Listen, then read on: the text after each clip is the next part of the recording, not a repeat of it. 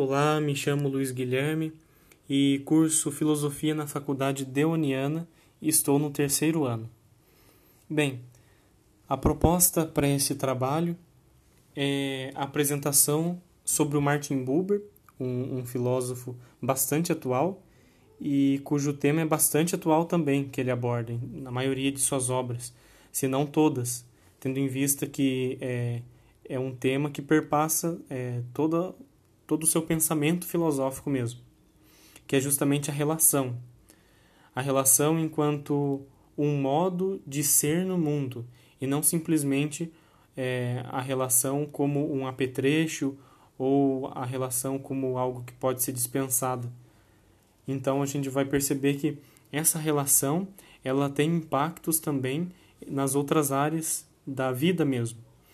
E a proposta aqui é fazer uma ligação entre a filosofia é, buberiana e a sua aplicação ou sua possível aplicação no campo educacional, que é um campo que me interessa bastante, eu acho bastante interessante e também foi tema do meu TCC, não no Martin Buber, mas no Habermas.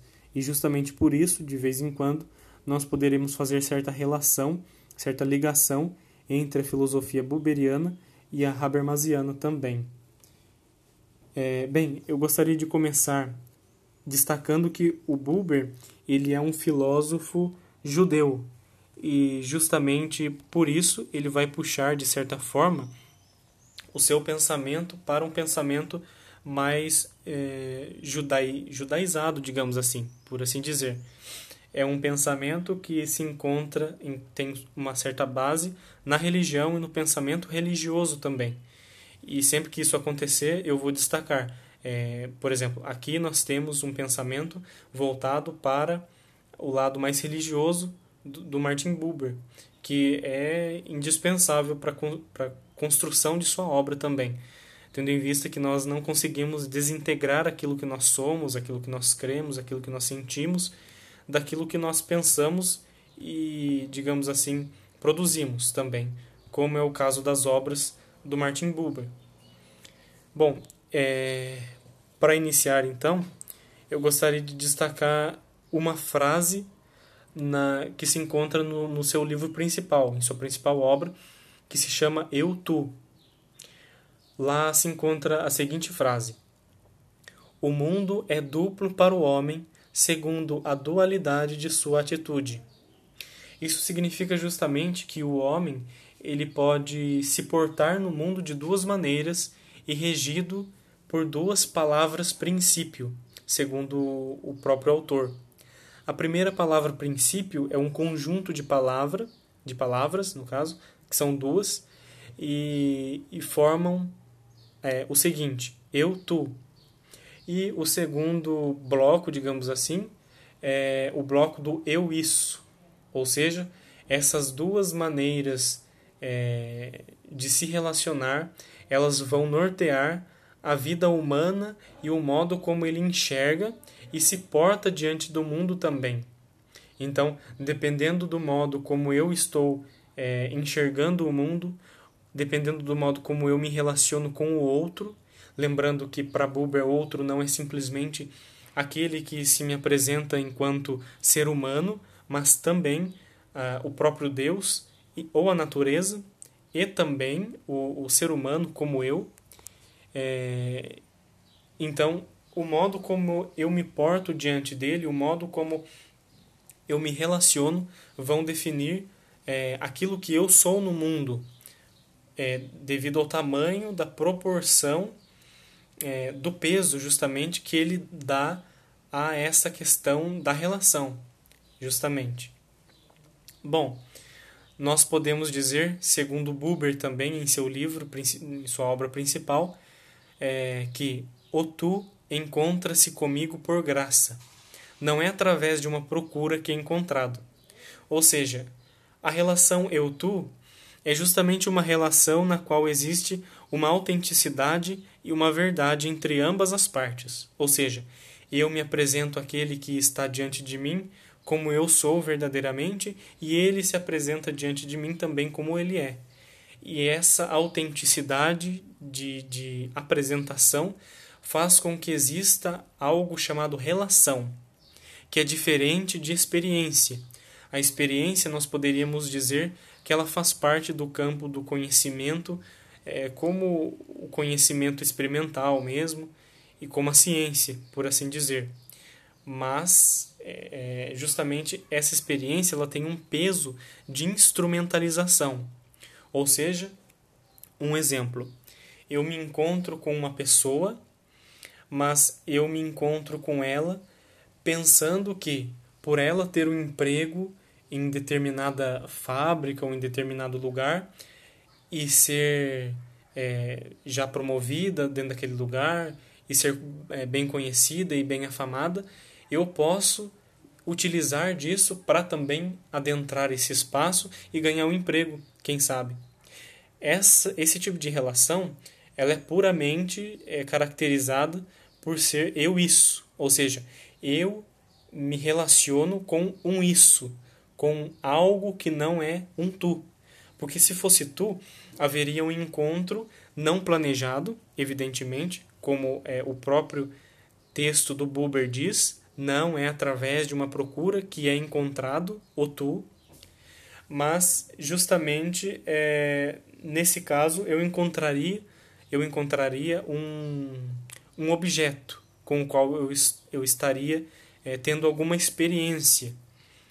É, e eu acho bastante interessante isso, trazendo um pouco essa discussão para uma atualidade, é, a questão das mídias digitais mesmo, como por exemplo o Instagram, o, o WhatsApp também, o Facebook, que são plataformas digitais nas quais nós encontramos pessoas que existem, mas essas pessoas são descartadas com uma facilidade tão grande que elas não podem ser consideradas no vocabulário boberiano como um tu, mas como um isso simplesmente, mas como um objeto com o qual eu tenho um certo contato para me satisfazer, para que eu satisfaça a minha necessidade de ganhar likes, para que eu satisfaça a minha necessidade de não me ver sozinho, mesmo que um sozinho virtual, que eu não quero me sentir. Então eu acho bastante interessante que é um, um assunto que é muito atual. É de uma atualidade que chega até a assustar. Parece que ele, ele escreveu isso há, pouquíssimo tempo. Mas é algo que, que já desde a época do Buber é, vem se arrastando e vai se acentuando cada vez mais, como nós pudemos perceber a respeito do exemplo das mídias é, digitais, dos meios de relacionamento mesmo digitais, nos quais eu simplesmente excluo a pessoa e essa pessoa, portanto, não tem valor algum para mim.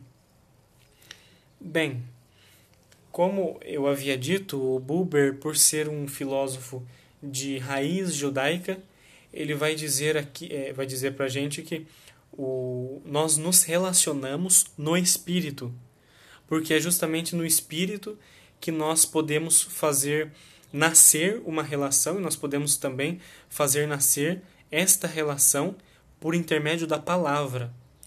E é bastante interessante notar isso, porque se nós pegarmos o texto de Gênesis, logo no comecinho, nós vamos encontrar é, mais ou menos o seguinte: o Espírito de Deus pairava sobre as águas, ou seja, o Espírito de Deus estava ali antes que é, começassem a existir todas as coisas, ou seja, ele habitava naquilo que não existia.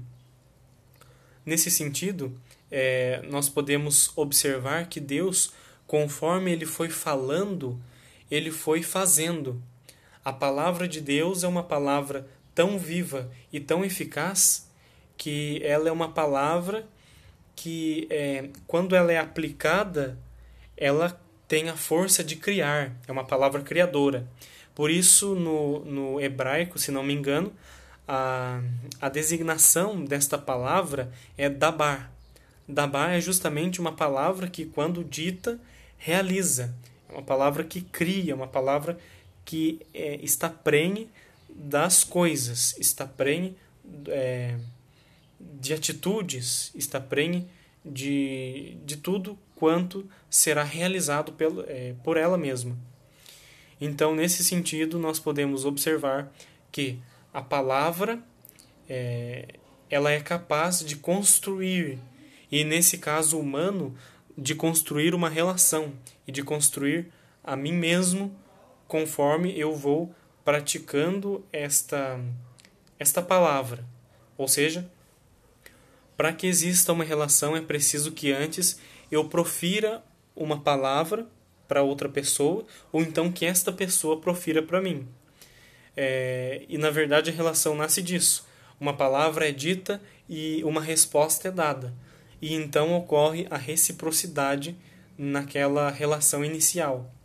E isso é bastante interessante porque demonstra justamente um, um teor bastante judaico da judaico e, e cristão, né, do pensamento de Buber. É, bem, é, o Buber então ele diz que esse essa forma mais relacional de se de se é, colocar diante do outro ela é importantíssima para que eu conheça a mim mesmo. Vejamos a diferença dessa concepção para uma concepção cartesiana por exemplo Descartes ele diz assim que é, ele tem aquela frase que se tornou muito popular no meio filosófico e também nos demais meios, que é penso, logo existo. Isso significa o quê? Que à medida em que eu penso, em que eu me em que eu entro em mim mesmo, por assim dizer, no meu campo é, do pensamento, eu consigo inferir a minha existência. Para Buber isso não é possível, porque essa seria uma forma muito é, egoísta de, de existência porque nós, existe, nós existimos, segundo ele, é, por meio das pessoas e por meio das relações.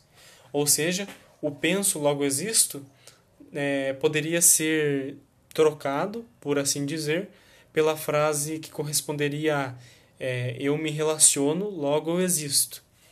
Claro que eu acredito que ele não vai colocar essas palavras, são é uma adaptação minha para um pensamento que eu estou apresentando, mas Talvez seja isso mesmo.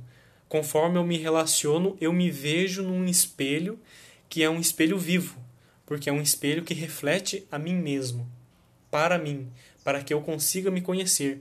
Porque por mim mesmo e por uma atitude centralizada em mim, eu não o posso fazer, de modo algum, segundo um pensamento que é baseado justamente é, na relação.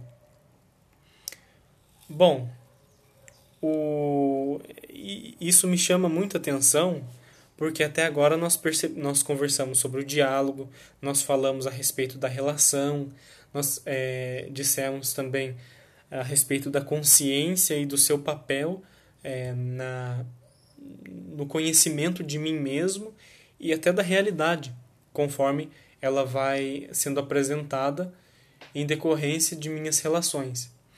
E eu já puxo um gancho para falar um pouco sobre o Habermas, que é uma visão que parece um pouco com a de Habermas. Porque para Habermas o diálogo se encontra no cerne de todo, até mesmo conhecimento. Porque eu não posso conhecer algo simplesmente é, de um modo desconectado do mundo. E nesse sentido, nós podemos dizer uma desconexão até mesmo do outro, né?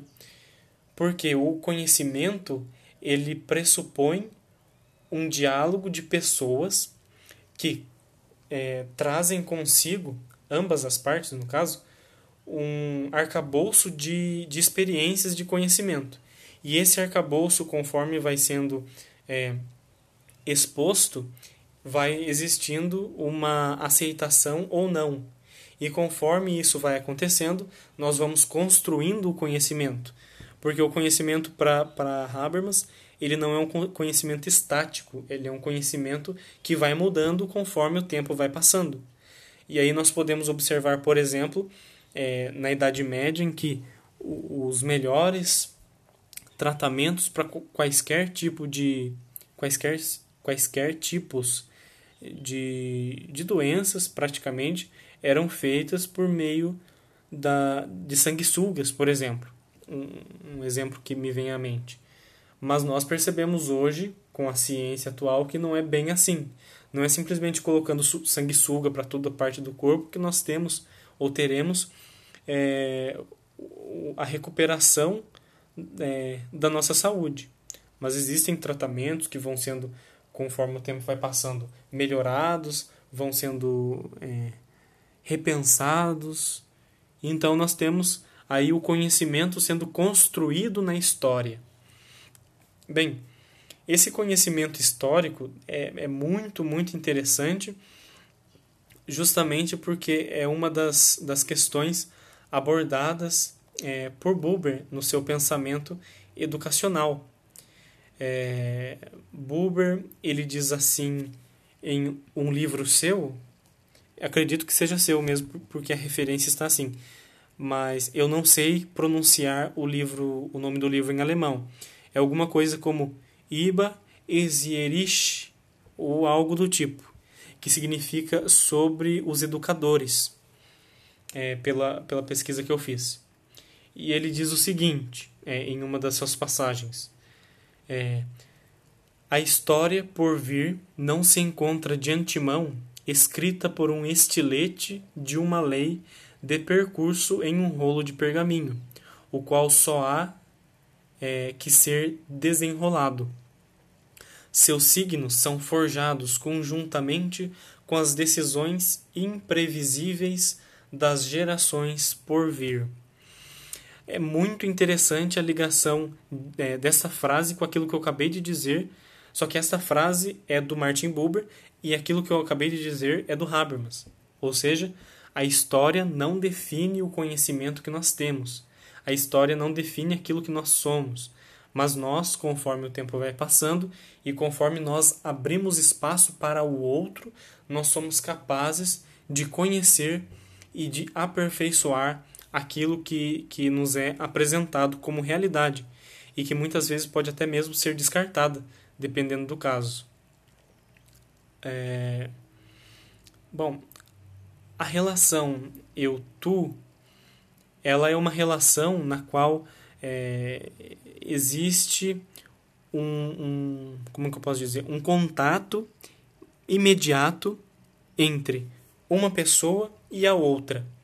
Ou seja, é uma relação na qual eu me relaciono com, é, de fato, um outro que se apresenta diante de mim.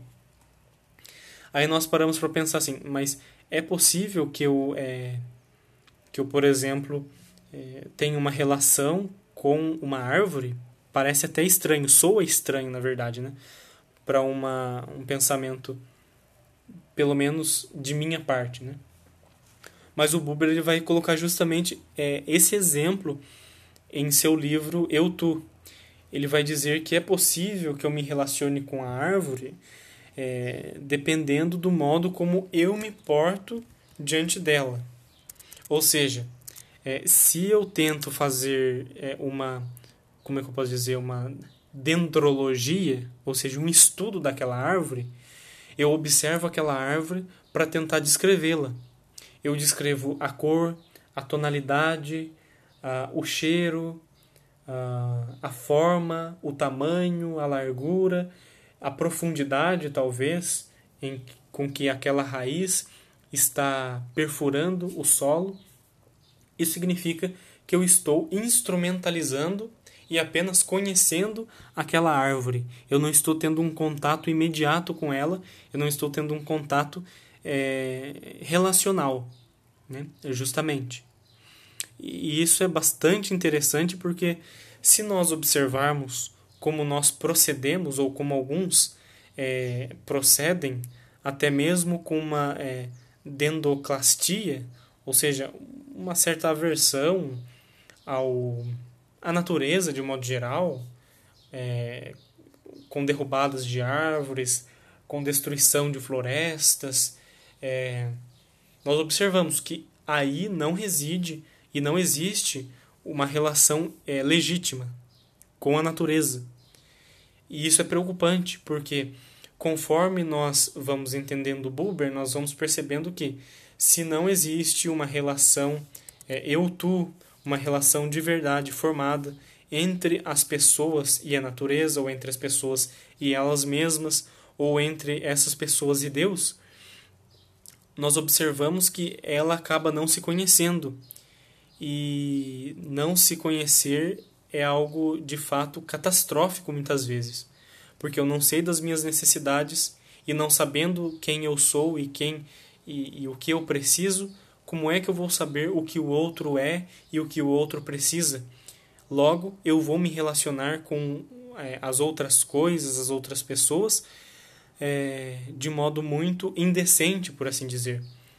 De modo que é, essas coisas e pessoas não têm é, uma, uma importância para mim, como teriam se eu soubesse quem eu sou, se eu soubesse me relacionar com as pessoas de fato. Bem, essa relação eu-tu, ela pode ser vista é, justamente também por meio da natureza. Mas aí é, nós podemos nos perguntar assim, mas você não disse que é, a relação eu-tu acontece por meio da palavra?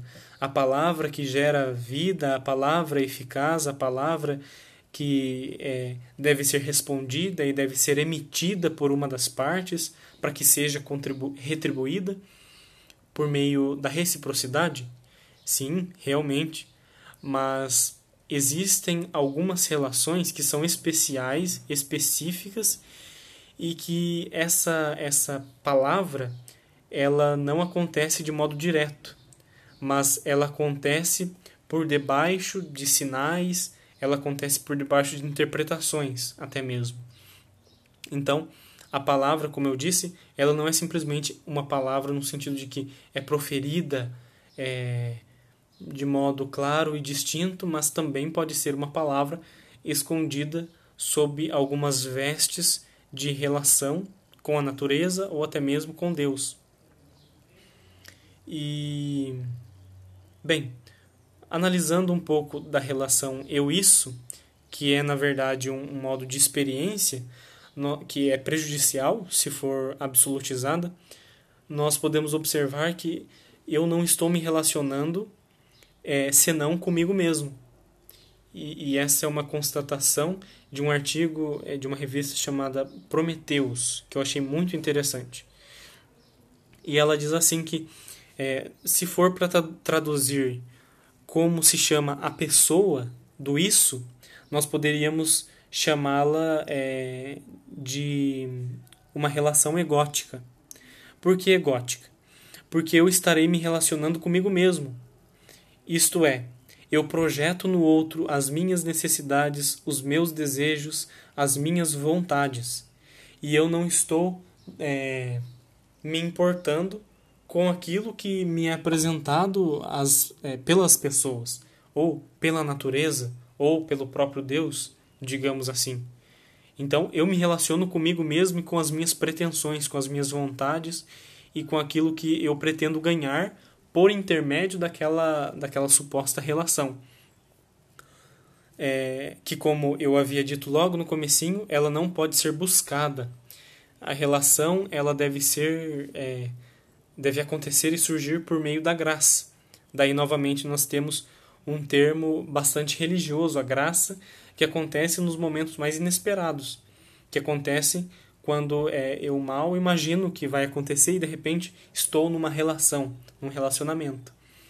Daí que quando nós ficamos buscando e correndo atrás e vamos e fazendo, fazemos todo, todo o esforço possível, é, muito provavelmente nós não conseguiremos nos relacionar de fato com aquela pessoa, mas apenas com um, com um objeto, com um instrumento. É, bem,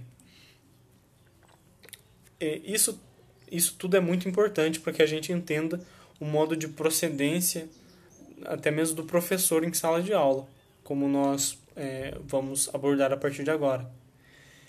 Bom, se existe uma relação eu-tu, ela deve ser privilegiada nos momentos é, de maior é, pessoalidade mesmo.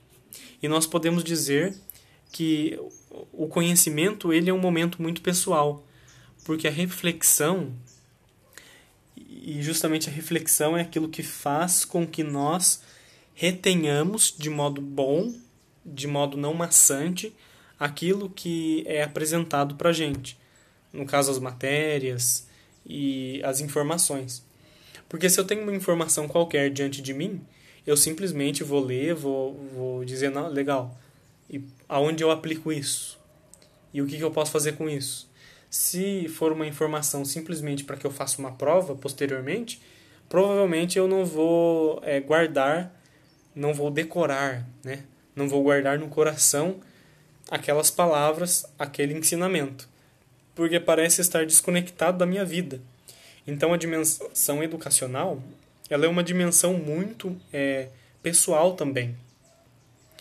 E a reflexão ela é muito importante para que nós consigamos não ser meros repetidores, mas de fato conhecer. E muito mais que conhecer, transformar. É, transformar porque, como nós vimos, o mundo, segundo Buber, ele não é estático. A história não é estática nem é estatizadora, digamos assim. Não sei nem se isso é um neologismo, mas seria uma palavra bastante interessante. Algo que é capaz de, de transformar aquilo que se encontra ao seu redor em, em parado, em, em ausência de movimento mesmo.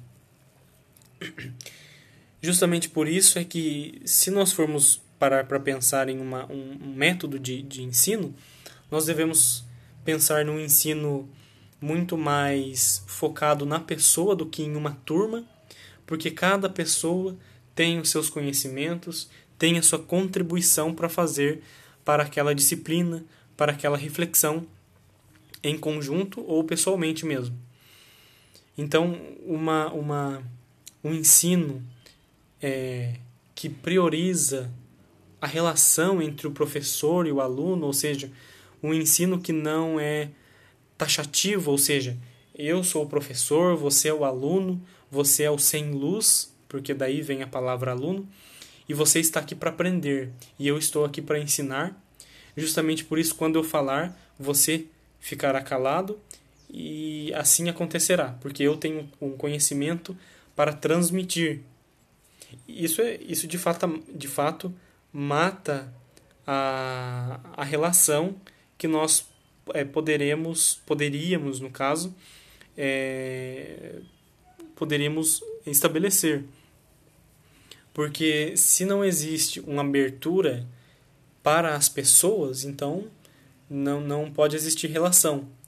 E a relação é uma coisa da vida. E se nós não temos vida no processo educativo, que é um processo também relacional, nós não aprenderemos nada. Nós não conseguiremos atingir o ideal, a meta, portanto. Bom, eu gostaria de destacar de modo muito especial uma frase nietzschiana, em que, que Nietzsche escreve, se eu não me engano, no livro Et Homo dele. Ele faz uma distinção entre erudito capacidade criadora. Ele diz o seguinte, é muito, muito importante e impactante. O erudito, que no fundo não faz senão revirar livros, o filólogo, uns 200 por dia, em cálculo modesto, acaba por perder totalmente a faculdade de pensar por si. Se não revira, não pensa. Ele responde a um estímulo, a um pensamento lido. Quando pensa, por fim reage somente. O erudito dedica sua inteira energia ao aprovar e reprovar, a crítica ao já pensado, ele próprio já não pensa. O instinto de autodefesa embotou-se nele. De outro modo, é, se protegeria dos livros, o erudito, um decadente. Isso é muito, muito interessante, principalmente numa sociedade em que nós vivemos, que nós precisamos sempre apresentar as notas boas, as notas 10 da vida por aí, mas o processo pouco importa, na verdade. Importa que no seu boletim tenha 10, 10 e 10. Mas agora, se você realmente aprendeu ou se você simplesmente decorou para fazer aquela prova, isso pouco importa. Daí vem a figura do erudito. O erudito é aquele que não consegue pensar por si próprio. Ou seja, ele não tem é, uma pessoalidade mesmo. Porque pensar por si próprio seria a mesma coisa que refletir. Porque eu penso assim: refletir seria é, você se dobrar novamente sobre uma informação e acrescentar a essa informação um pouco de sua vida, um pouco de sua pessoalidade. É, por causa disso é que nós não nos esquecemos normalmente de uma reflexão bem feita. Nós temos ela para o resto da vida, quem sabe, a menos que é, hum, alguma doença venha e nos tire isso da mente. Mas isso vai ficar normalmente enraizado em nós, essa reflexão, porque ela tem parte de nós também. Agora, se nós não nos conhecemos, se nós não nos conhecemos por meio do outro, e se nós não estamos disposto, dispostos a é, realmente refletir a nossa vida e colocar a nossa vida na nossa relação e no nosso, no nosso estudo, nós provavelmente seremos simplesmente eruditos num vocabulário nietzschiano. Nós normalmente pensamos no erudito, pelo menos eu pensava, como um homem é, que sabe muita coisa, que é muito sábio e, portanto, ele tem todas as respostas, respostas e isso é muito bom. Mas na realidade, é, isso não é tão bom assim. Porque o muito saber, o muito conhecer, ele não define é, a qualidade da humanidade que nós teremos e a qualidade, portanto, da relação que nós desenvolveremos. Então, é, é muito. É, isso é uma coisa para se pensar, realmente. Eu destaco também é, uma frase de um artigo que eu li que se chama assim: Nietzsche e o eruditismo como supressor da capacidade reflexiva do estudante. O autor desse texto se chama Renato Nunes Bittencourt. Então eu gostaria de, de, destacar e de ler mesmo o texto, uma parte, uma partícula do texto que me chamou também a atenção. Nietzsche, como educador, não tinha interesse em se tornar um vasculhador de textos antigos, fechado em seu gabinete, nem em criar um círculo de alunos atentos, que seguissem indiferentes a vida que os rodeava Pretendia, isso sim, incentivá-los a um olhar singular sobre determinada ciência, conduzi-los de modo a poderem criar uma humanidade rica e transbordante de vida.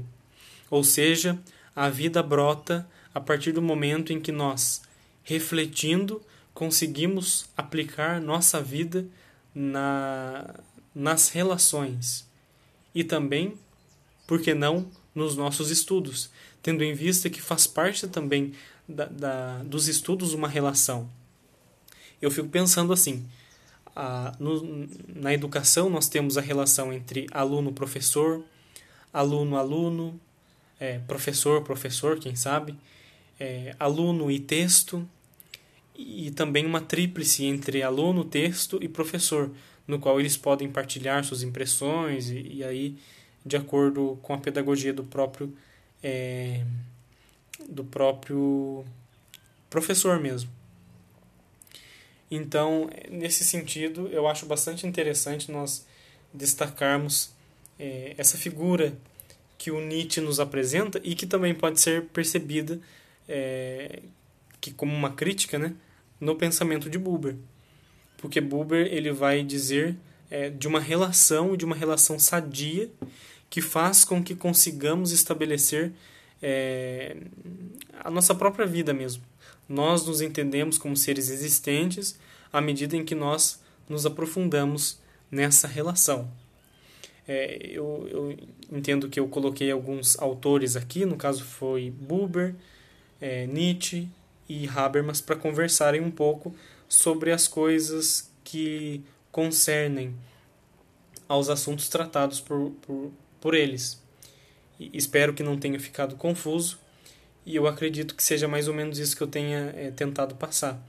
Passei um pouco da, da visão de, de relação do Buber e como isso se aplica na realidade estudantil, na realidade acadêmica, é, e também o modo como o, Nietzsche enxerga justamente esse, esse, essa educação que deve ser cultivada, e também Habermas porque o meu TCC foi justamente é, Educação em Habermas, e eu acho interessante esse processo de construção do conhecimento habermasiano que acontece no decorrer da história e não como um ponto estático em que já está pré-estabelecido ou estabelecido mesmo. Então acredito que seja isso e agradeço pela atenção.